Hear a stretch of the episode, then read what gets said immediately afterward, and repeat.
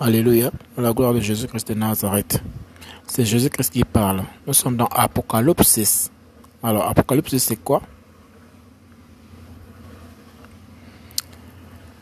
Apocalypse, c'est un livre qui a été par Yohanan, Jean. Ok. Apocalypse, ou le livre de Révélation, ça veut dire mettre à nu. Ok. Mettre à nu, dénuder, dénuder, amener toute la vérité sur la table. Ok. C'est aussi la révélation d'une vérité. Apocalypse, le livre de Révélation, c'est l'action de révéler. D'accord? Le Seigneur nous aide. À mener des actions qui mettent à nu certaines vérités, ok, à, amener la révélation d'une vérité, celle de Yoshua Massia, ok? Dans ce livre de l'Apocalypse, l'Apocalypse, le thème qui est traité, c'est l'aboutissement de toutes choses. C'est-à-dire que ce monde qui va à la perdition, le retour de Jésus-Christ, comment il va venir s'établir sur la terre, tout est fait dans ce livre. Tout est dit dans ce livre en avance. Que l'Esprit du Seigneur aide ceux qui cherchent le Seigneur à comprendre davantage. Qu'il a prévu quelque chose. Qu'il a donné à ses saints. Qu'il a donné à ses oins. Qu'il a donné à ses enfants. Propager les choses à venir. Le Seigneur est merveilleux. Il nous, avertit toujours comment les choses vont se faire. Le terme apocalypse vient du grec apocalypsis.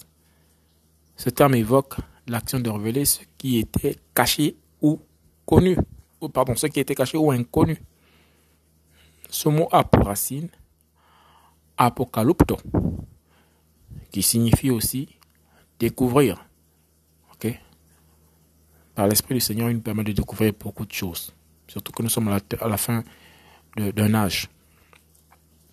Par le terme apocalypto, ce terme signifie aussi dévoiler ce qui est voilé ou recouvert.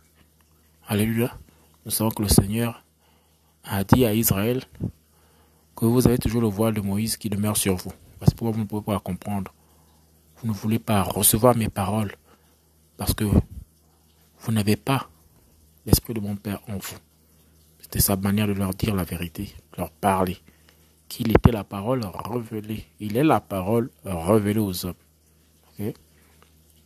Alors, c'est à Patmos, une île grecque de la mer Égée, où il s'exila, donc Paul, Johanna, euh, pardon, Jean, euh, euh, Jean, Johanan, il s'exila en raison de la persécution de l'empereur Domitien autour de 51 à 96 après la mort et la résurrection de Jésus-Christ. Johanna va être persécuté et il va choisir de s'exiler en, Grèce, notamment à Patmos, qui est une île de la mer Égée.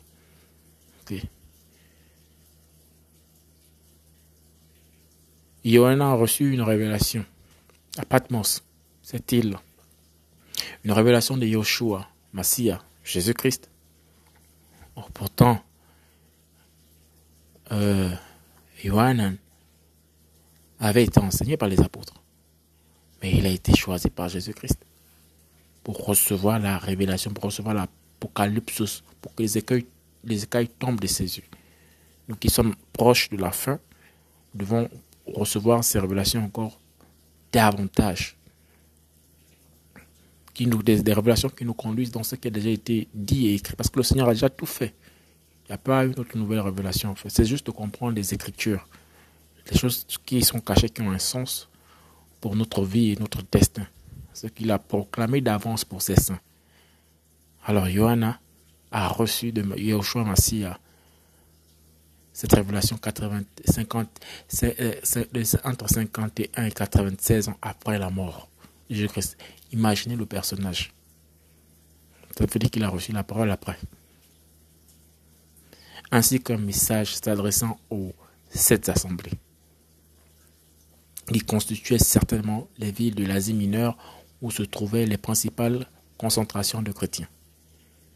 si Éphèse figure dans les écrits de la Nouvelle Alliance, et que Thyatire et Laodicée y sont brièvement mentionnés, les quatre autres assemblées qu'on ne retrouve nulle part ailleurs dans les Écritures étaient sans doute le fruit du travail missionnaire de Paul.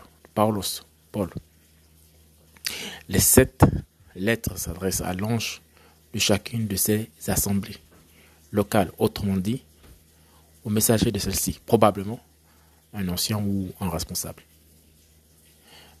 Apocalypse, ce livre qui arrive en conclusion des Écritures, sinon le dernier des, des, livres, annonce des événements qui doivent précéder la fin de l'histoire de l'humanité.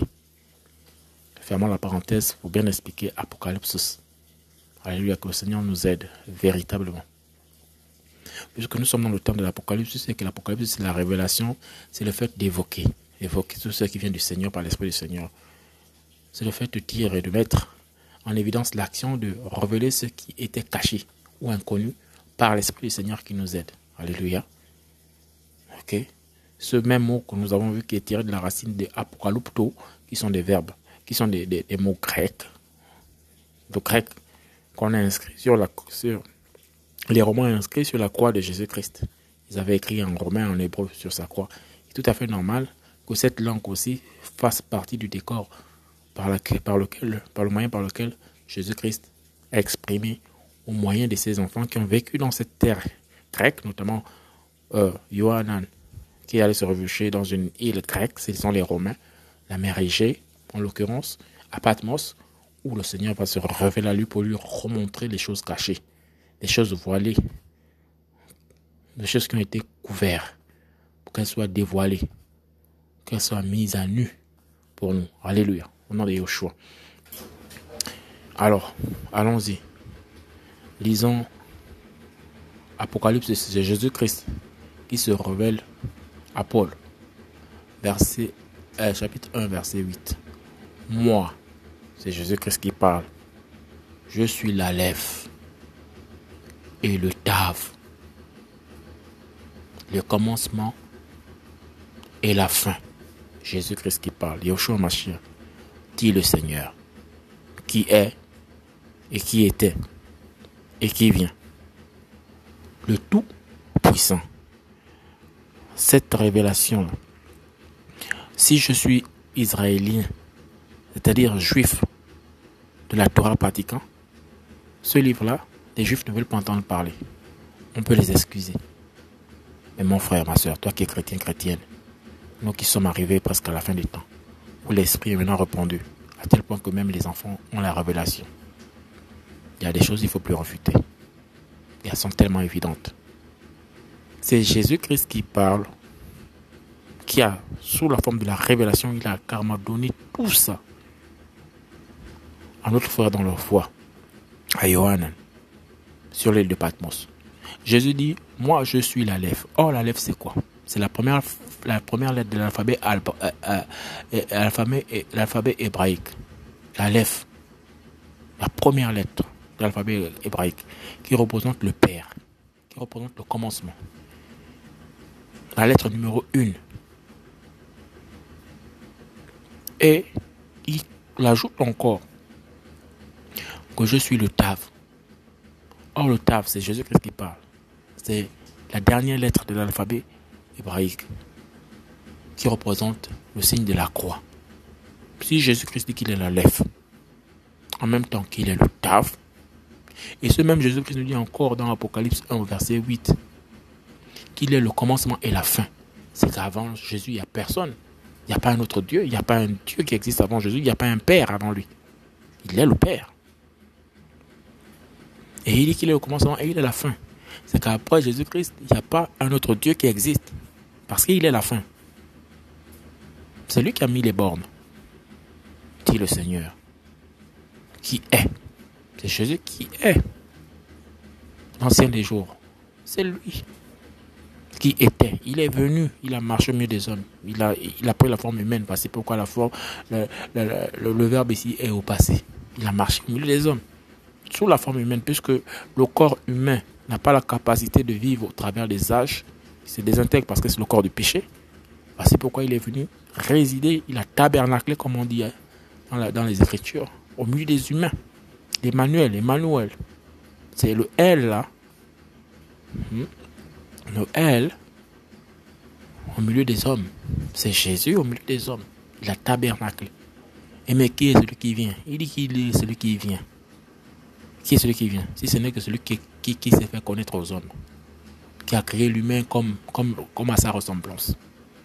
Et en plus, il conclut encore en disant dans ce chapitre, Apocalypse, donc dans cette révélation, dans cette découverte des choses cachées, que je suis le Tout-Puissant. C'est-à-dire que Jésus-Christ est le Tout-Puissant. Or, il y a un seul Tout-Puissant, il n'y a pas de Tout-Puissant. Il n'y a pas un Dieu qui est Tout-Puissant après Jésus-Christ ou avant Jésus-Christ. C'est Jésus-Christ. Yoshua Mashiach, le Tout-Puissant. Alléluia. Alléluia. Que la gloire du Seigneur nous aide énormément. Tout-Puissant. Vérifions. Tout-Puissant, c'est quoi? Nous sommes dans Genèse 1.1. Il y a, la, il y a la lèvre et le taf. Dans Genèse 1.1. Ok. Dans Zacharie 12.10. Celui qu'on a percé est la lèvre et le taf. Or, Zacharie, c'est des prophètes qui ont existé depuis longtemps. Avant la naissance de Jésus-Christ. Et ils avaient déjà parlé au moyen de l'Esprit. Si ce n'est pas la même personne qui les dit dans leur cœur ce qu'il faut dire avant qu'ils ne viennent naître sur la terre des humains à Bethléem. Il faut vraiment avoir vraiment faire exprès hein, d'avoir l'esprit fermé. Hein. Sauf si on n'est pas du Seigneur. Celui qu'on a percé est la lèvre étape. Qui on a percé En plus, on ajoute encore le prophète Zacharie ici dans le chapitre 12, verset 10, que celui qu'on a percé. Zacharie a vécu plusieurs années, plusieurs années avant. Zacharie.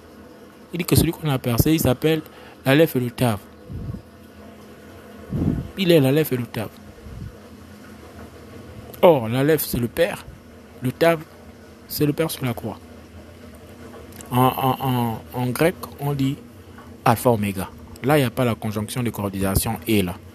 Alpha Oméga. Alpha Oméga. Et Alpha Oméga.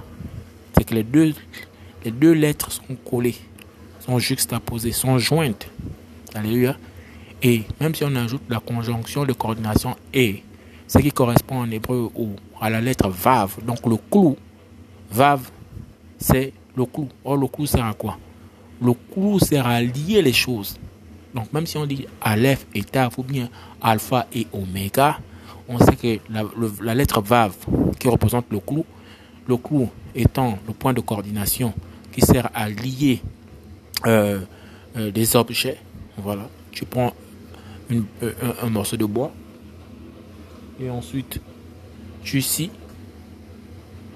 à ta forme, ça te plaît, ensuite tu lis pour donner forme à quelque chose. Or, ici, même si on dit Aleph et Tav, donc s'il fallait parler un peu en hébreu, on devait même dire Aleph, Vav, Tav.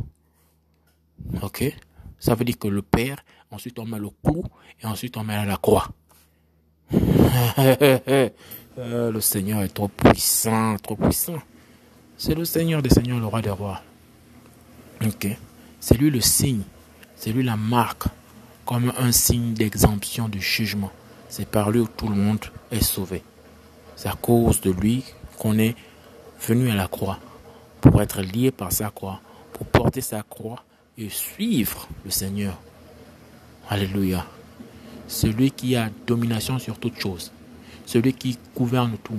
Le Tout-Puissant, Jésus-Christ de Nazareth. C'est lui Elohim. C'est lui Elohim. C'est lui le Père. Alléluia. C'est lui Yahweh Tsabaoth, le Tout-Puissant guerrier. Alléluia. Celui dont les séraphins crient dans le Saint-Temple. Saint, Saint, Saint. C'est lui, Yoshua Massia. Alléluia. Ok, que le Seigneur nous aide. Allons-y vérifier un passage. Ah, non, euh, allons-y vérifier une étude. Ok. On a, on avait déjà, on avait déjà regardé ça. D'accord. On a Bereshit. Bara. C'est le seul mot en hébreu. Bara. Il n'y a que, l'éternel qui bara. Bara, ça veut dire créer. Il n'y a que l'éternel qui crée. C'est le seul mot. Personne d'autre ne crée. Il n'y a que l'éternel qui crée. En hébreu, on dit bara. Bereshit, bara, Elohim, Het, Ashmaïm, Vehet, Aharet. C'est-à-dire que le commencement le Seigneur créa les cieux et la terre. En hébreu, Bereshit, Bara, Elohim, Het, Ashmahim, Vehet, Aharet. Ok. Aleph, Tav. Quand on prend Aleph, donc la première lettre de l'alphabet, et on prend la dernière lettre de l'alphabet hébraïque, le Tav, les deux là, adjoints ensemble, mis ensemble, ok, on voit bien que c'est le Père et la croix. Or, qui a été mis à la croix? Celui qui a été mis à la croix n'est forcément que le Père. Donc, Yoshua Mashiach, Jésus-Christ de Nazareth, c'est lui le Père véritable. Alléluia. La gloire de Papa.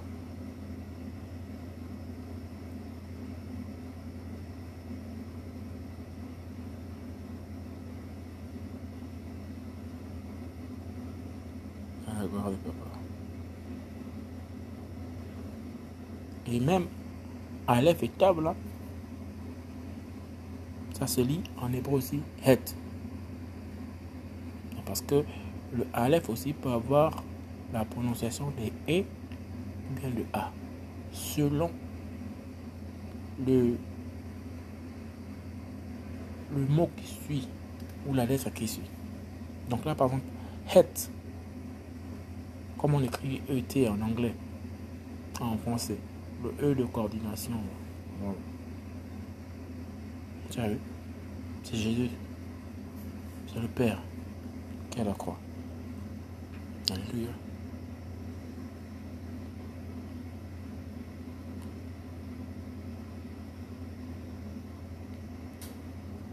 Aleph Tav, comme disent les Anglais ici, God on the cross. Aussi simple que ça. Dieu à la croix. Dieu cloué à la croix. Si je dis Aleph et Tav, donc le E là, le Vav, en hébreu, si on dit pas E, e, on dit Vav. Donc Aleph Vav, Aleph Vav, Aleph Vav Tav, c'est le Père. Vav, c'est le clou. Cloué à la croix. Si je dis Alpha Oméga, sans mettre le, le, le, le le, la coordination grammaticale. Ok? Et là, ET là, si on dit directement en langue grecque, alpha, oméga, il n'y a, a, a aucun autre mot au milieu. On voit bien que c'est le Père et la croix. Alors le seul Père à la croix, c'est Jésus-Christ de Nazareth. Couru et percé pour nos péchés. On dit bien the first and the last, c'est-à-dire le premier et le dernier. Dans l'alphabet hébraïque, la première lettre, c'est Aleph. La dernière lettre, c'est Tav. Et lui-même, dans euh, Apocalypse chapitre 1, verset 8, il dit bien que le commencement et la fin. C'est que les Anglais et les Américains disent the first and the last. Le premier et la fin, le commencement et la fin. Or, il est Bereshit. Dans Bereshit, on a montré bien que le commencement, c'est toujours lui. Il se présente dans Bereshit là-bas. Tout le mot là du commencement, il est à l'intérieur. Parce qu'il dit dans sa parole que dès le commencement, il annonce les choses à venir. Et dans le mot Bereshit, on a bien démontré que comment de la première lettre bête jusqu'à la lettre euh, euh, Tav de Bereshit et tout, comment le Père sort de la maison du bête, il est le roi, et ensuite il, est, il se présente en tant que Elohim, c'est-à-dire le Dieu tout-puissant. Okay? Ensuite il est détruit à la croix, il est détruit par les mains percées à la croix, Bereshit, donc qui veut dire en hébreu commencement. Et là il dit encore en, en, en Apocalypse 1.8 que le commencement est la fin, dit le Seigneur, qui est, qui était et qui vient, le Tout-Puissant. Il ne veut pas comprendre que Jésus-Christ, c'est celui qui a dit que nous faisons l'homme à notre image, à notre semblance, c'est-à-dire qu'il a les pieds, il a la tête, il a les mains, il a les yeux, il a la bouche, il a toutes ces composantes que tu as. À tel point que Satan, quand il te voit, il voit l'image du Seigneur Tout-Puissant. Et il a la rage de vouloir te détruire parce qu'il était vaincu. Depuis le ciel, il a été chassé hors de l'éternité. Et sait ce qu'il attend. Maintenant, s'il a cherché de midi à 14 heures encore que Jésus-Christ n'est pas Dieu, ah, Seigneur, il a dit quoi encore? En Apocalypse 1, verset 11. Ok? Disant, moi, je suis la lèvre et le table. C'est Jésus-Christ qui parle. Le premier et le dernier, c'est Jésus-Christ qui parle. Écrit dans un livre ce que tu vois et envoie-le aux sept assemblées qui sont en Asie, à Éphèse, à Smyrne, à Pergame, à Thyatire, à Sardes, à Philadelphie et à l'Odyssée. Or, nous savons que au fil des temps, depuis que les Écritures sont sorties jusqu'à présent, ces différentes églises d'Asie, là, ce sont les différentes églises terrestres. Et l'époque à laquelle nous sommes là, l'église de la, la, Odyssée, là, c'est notre église à nous. C'est notre église à nous. C'est notre église à nous. Nous sommes ici à l'Odyssée, là et tout. Alléluia. À chaque époque, il y a eu des, il y a eu des différentes églises. Philadelphie. Il y a des études qui parlent de ces différentes églises qui appartiennent à différentes périodes dans l'espace et dans le temps, qui correspondent bien. À l'Éphèse, je pense que c'est l'église du réveil après que les apôtres aient été euh, euh, éparpillés partout. Ensuite, on a Smyrne, on a Pergame, on va revenir là-dessus. C'est à la fois des noms qui ont un sens très profond. Je sais que nous, nous sommes dans l'église de la Odyssée, c'est-à-dire la dernière église là, avant l'enlèvement. Alléluia. Que le Seigneur nous aide. On reviendra là-dessus. Démontrons encore davantage que le Seigneur est le premier et le dernier, the first and the last. Ok. Il est l'alpha et l'oméga. Il est le commencement. Donc le parachute. Alléluia.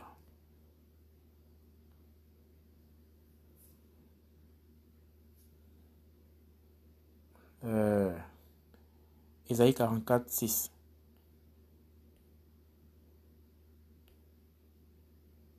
Qu'est-ce que Isaïe 44 Isaïe 44 Qu'est-ce que Isaïe 44 nous dit par exemple? Ishaïa. Ishaïa a eu beaucoup de révélations, hein, un peu comme l'apôtre à Pergame là. Ishaïa 44. Isaïe 44. Ishaïa 44, 6, au verset 6. Disons, ainsi parle Yahweh. C'est-à-dire que Jésus-Christ n'est pas encore né à Bethléem. Hein.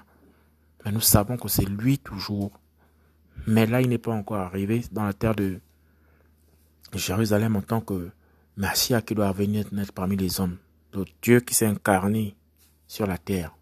Ok? Le L de gloire. Ok? Ainsi parle Yahweh. En fait, on l'a même dit ici, là, Yeshua a vécu 800 ans, on l'a déjà dit, 800 ans, 800 ans avant la naissance de Jésus-Christ. Mais c'est Jésus qui parle. Parce qu'on a déjà dit qu'est-ce que ça veut dire Yahweh. Ok? On a la main, on a la révélation, on a le, la destruction, on a encore la, la révélation. Ça, Yahweh? Yud He. Yud He. Vav. Yud He Vav He. C'est ça? C'est correctement. Oui. Yud He Vav. Non. On a, dans Yahweh, on a le Yod. On a la révélation et on a le Vav et on a la révélation. C'est Jésus-Christ. Ainsi parle Yahweh. Disons même ainsi par Jésus, 800 ans avant sa naissance à Israël. Le roi d'Israël est son rédempteur. Alors, il a le titre à la fois, il est le roi d'Israël, et ensuite, il est celui qui vient sauver Israël. Ça a tout son sens. Yahweh Savaot. Et ensuite, il est le guerrier. Celui qui vient faire la guerre pour sauver Israël. Rédempteur, sauver Israël, parce qu'Israël est resté à ne pas comprendre que Jésus est le véritable Elohim, c'est le Dieu vivant, à la fois le roi d'Israël qui doit venir régner pendant mille ans avec Israël et tout. Il dit, je suis le premier. C'est Jésus qui parle. 800 ans avant sa naissance. Au moyen du prophète Ishaïa 44, verset 6. Je suis le premier. Or, le premier, la première lettre, c'est la lèvre. Donc, je suis la lèvre. Et je suis le dernier. Or, la dernière lettre, c'est le tav. C'est lui qui se lève en dernier. Ok. En dehors de moi, il n'y a pas d'Elohim. Fin, fin, fin. 800 ans avant sa naissance à Jérusalem, à Bethléem, 800 ans avant sa naissance à Bethléem, Jésus-Christ parle au, travers du prophète. D'accord. Ça, c'est un. Mais ensuite, il confirme encore ce que les Juifs refusent là, sur l'Ancien Testament, notamment dans le livre de l'Apocalypse. Il vient encore dire ça en Apocalypse 1, 8. Apocalypse chapitre 1, verset 8. Il confirme encore ce que le prophète a dit. Ça veut dire que s'il y a un juif d'Israël qui vient prendre le livre là, le verset qui est dans Isaiah 44, verset 6 là, il va se rendre compte que ce Yahweh là, il craigne là et tout. C'est Jésus-Christ parce que Jésus-Christ est en train de confirmer cela là-bas. Puisqu'ils ne veulent pas le nouveau, ils ne veulent pas le testament. Pour aller lire et les, et les, et les évangiles et les lettres adressées aux saints et le témoignage de Jésus-Christ et la révélation dernière, ils vont seulement attendre quand il y aura la guerre, la marguerite. Et puis ils sauront que non, mais c'est celui qu'on a percé, qui va présenter aussi mes mains. Alléluia. Seigneur, merci pour ta parole.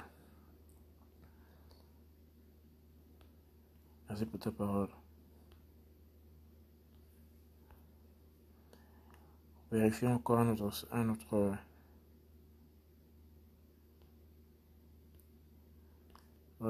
vérifions autre chose.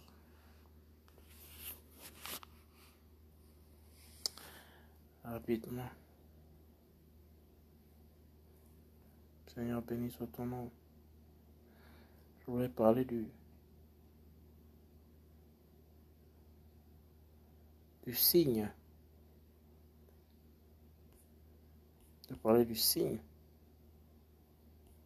On va terminer par là, par le signe.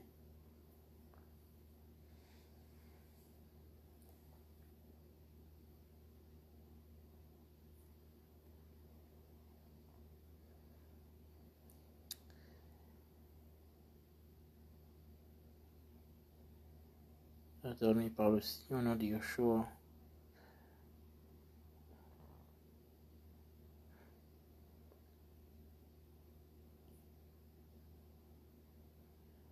Tu es hautement élevé, puissant roi.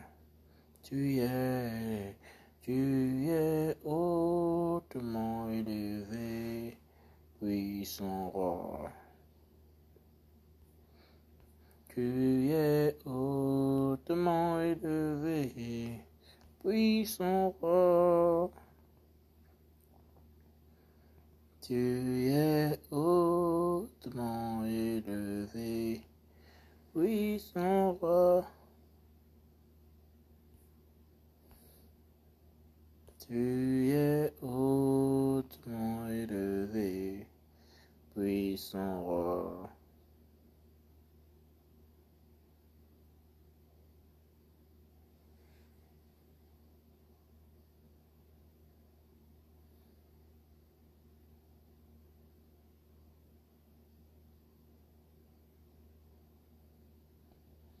Est, merveilleux est, puissant roi, puissant roi.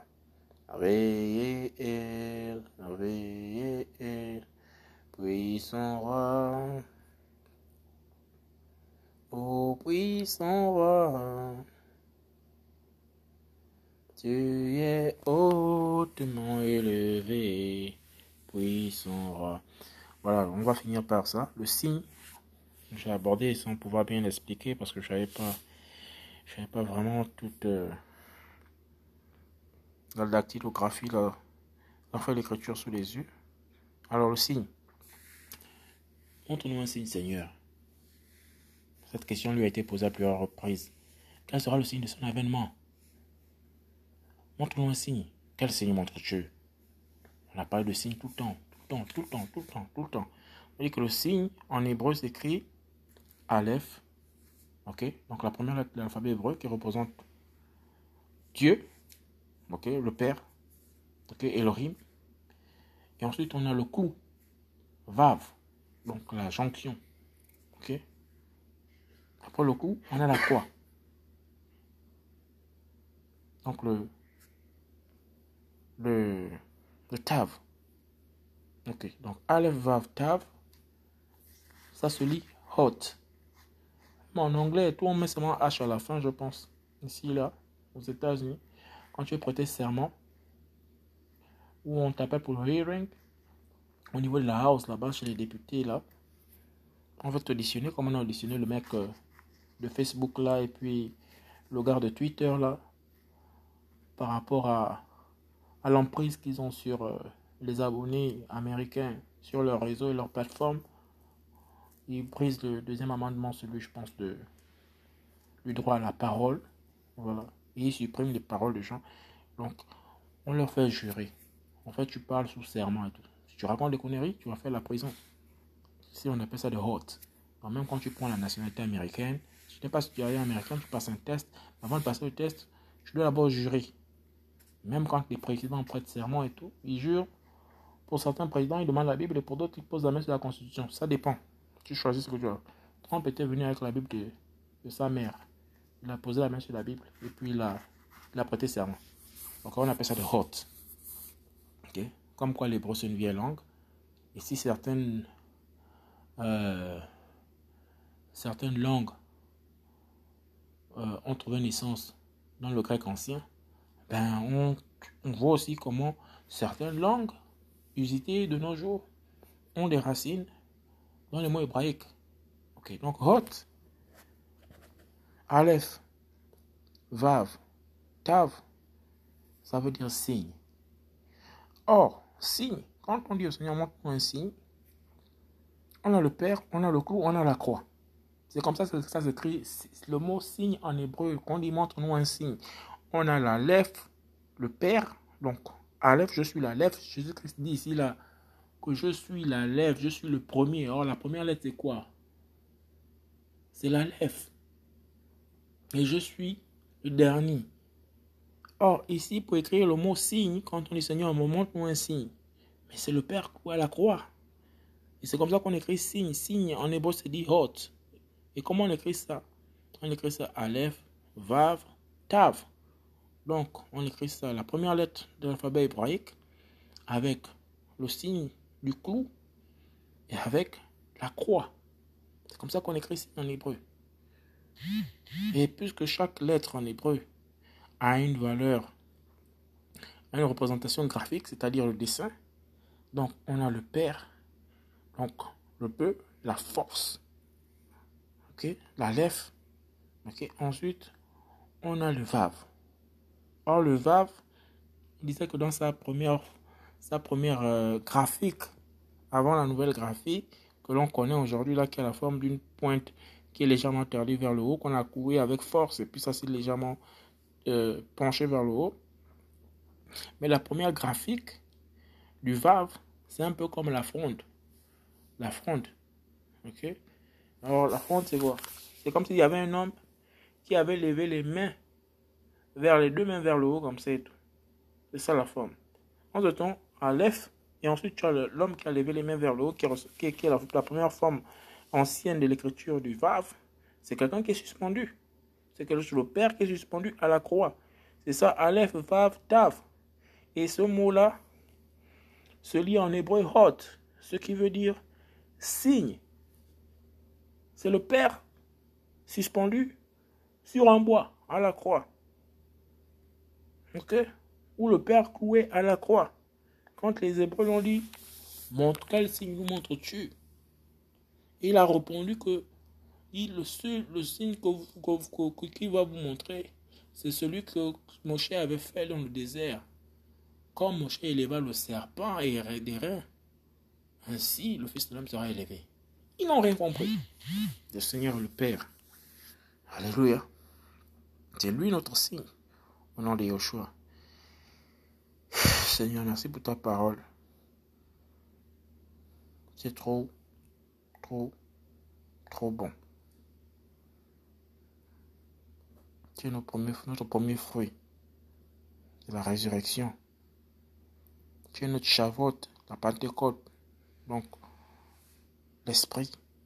Dans les sept, dans les sept fêtes de, la, de, de l'éternel chez le peuple hébraïque, on a la crucifixion, donc la fête de Pâques. Okay. La crucifixion, c'est la première fête. Okay. On a le pain sans levain, c'est la deuxième fête. C'est l'enterrement. Donc la crucifixion, la fête de Pâques où il est cloué. Notre anneau pascal qui a été immolé. C'est la première fête juive. Ensuite, la deuxième fête des Juifs, c'est une fête qui se passe sur plusieurs, plusieurs semaines dans l'année, à, des, différences d'années bien, bien, bien, bien, intercalées. Or là, ça nous montre aussi au fil des siècles, au fil des années, ce qui se passe, vers où on est en train de partir. Les sept fêtes de l'éternel aussi correspondent comme les sept églises de l'Apocalypse, correspondent à des époques bien précises dans le temps linéaire qu'on dans lequel nous sommes sur cette terre-là. Chaque fête correspond à quelque chose. C'est pas seulement de manière cyclique comme ça chaque année. Ok, c'est la Pâque aujourd'hui. Oh, c'est la fête des pains sans levain. Non. Chaque période dans l'année, euh, dans l'année selon, selon l'éternel, puisque l'éternel ne compte pas les jours comme nous les humains nous les comptons, nous savons que nous, nous arrivons vers la fin. Ok? Le Christ a été crucifié à la croix. C'est la fête de, de, de, de, de la fête de Pessah en, Pessah en, en, hébreu. D'accord Cette fête-là a, eu, déjà lieu. C'est la crucifixion, la crucifixion de Yeshua à la croix. Et après la deuxième fête, c'est la fête de pain sans levain. ok La crucifixion, l'agneau immolé, qui a été enterré, qui était sans péché, sans tache, ni rien, on l'a accusé. C'est-à-dire qu'il y avait, on ne pouvait pas trouver un seul péché, donc un seul levain dans ce corps. Il est ressuscité. ok Il a été enterré. Après, il a été, enterré, c'est qu'on l'a tapé, tapé un peu comme quand on fait la fête des prémices en fait. Quand on, on, bat le grain, on bat le grain, on frappe, on frappe, on frappe, on frappe pour recueillir seulement le, le, le, le, le blé sans autre chose, le blé pur, sans levain, sans pâte, donc sans mensonge. Ils ont frappé, frappé, frappé, frappé, frappé, frappé, interrogé, interrogé, interrogé. Ils n'ont pas pu, comme le blé, trouver le levain, la pâte qui fait gonfler, donc le mensonge. Ok, on est passé par cette fête. Et ensuite, on a la fête des premiers fruits, le first fruit, la résurrection. Il a ressuscité des morts. Et après, on a les Shavuot. Il nous a promis le Saint-Esprit. Ok, il a envoyé le Saint-Esprit. C'est ce qu'on appelle le, le, Pentecôte dans les actes, des, actes des Apôtres, chapitre 2. Ensuite, on a le Yom Terura. Le Yom Terura, c'est la fête des trompettes. Et ça, c'est une fête qui est très, très, très proche. Ok? Et un ange.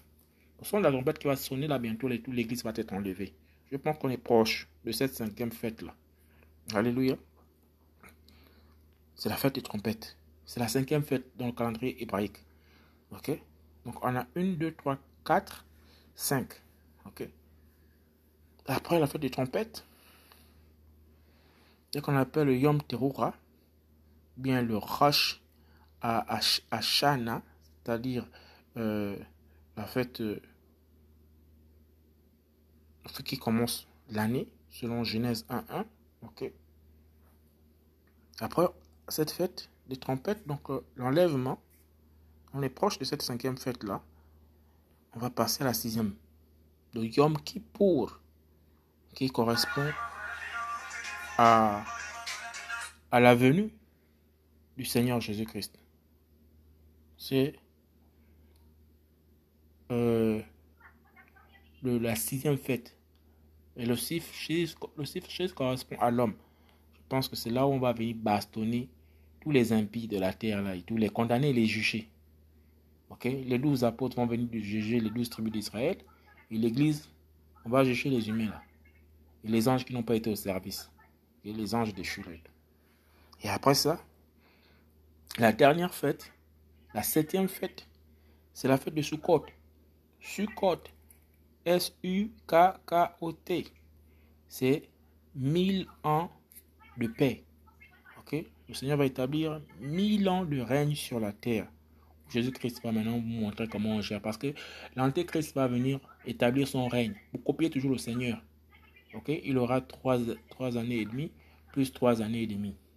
Trois années et demie, les premières trois années, les premières, ces premières trois années, il va faire semblant de pacifier tout le monde, d'amener la paix. Et les trois autres là, il va amener la calamité, il va, il va amener la douleur aux chrétiens qui vont rester, qui seront de ce temps-là et tout, qui auront, qui n'auront pas suivi l'enlèvement et tout. Voilà, il va vraiment faire ça dur aux humains. D'accord? C'est la dernière fête après là. On a, après c'est la dernière fête de ce côté-là, le mille ans sur la terre et le règne millénaire de Jésus-Christ. Au nom de Yeshua. Seigneur, que ta parole soit bénie. Garde-nous, papa. Garde-nous.